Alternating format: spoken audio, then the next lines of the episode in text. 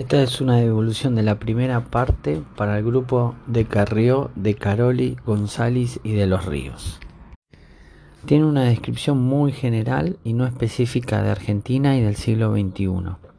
Eh, por ejemplo, no tienen cómo miden la pobreza, eh, cómo se mide la pobreza y qué situación están.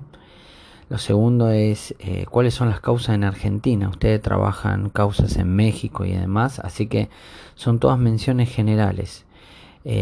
Falta explicar cómo se genera la pobreza circunscripto a Argentina en una de sus partes ustedes hablan del conflicto armado. ¿Qué conflicto armado hay en Argentina que genere pobreza?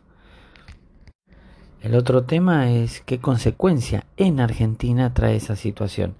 Entonces, digamos, el problema que ustedes van a tener es como está planteado así el trabajo, van a quedar en muy general y cuando tengan que buscar soluciones o propuestas que tengan que ver con alguna situación en concreto, está demasiado generalizado. Así nomás da una sensación de un corte y pegue sin análisis.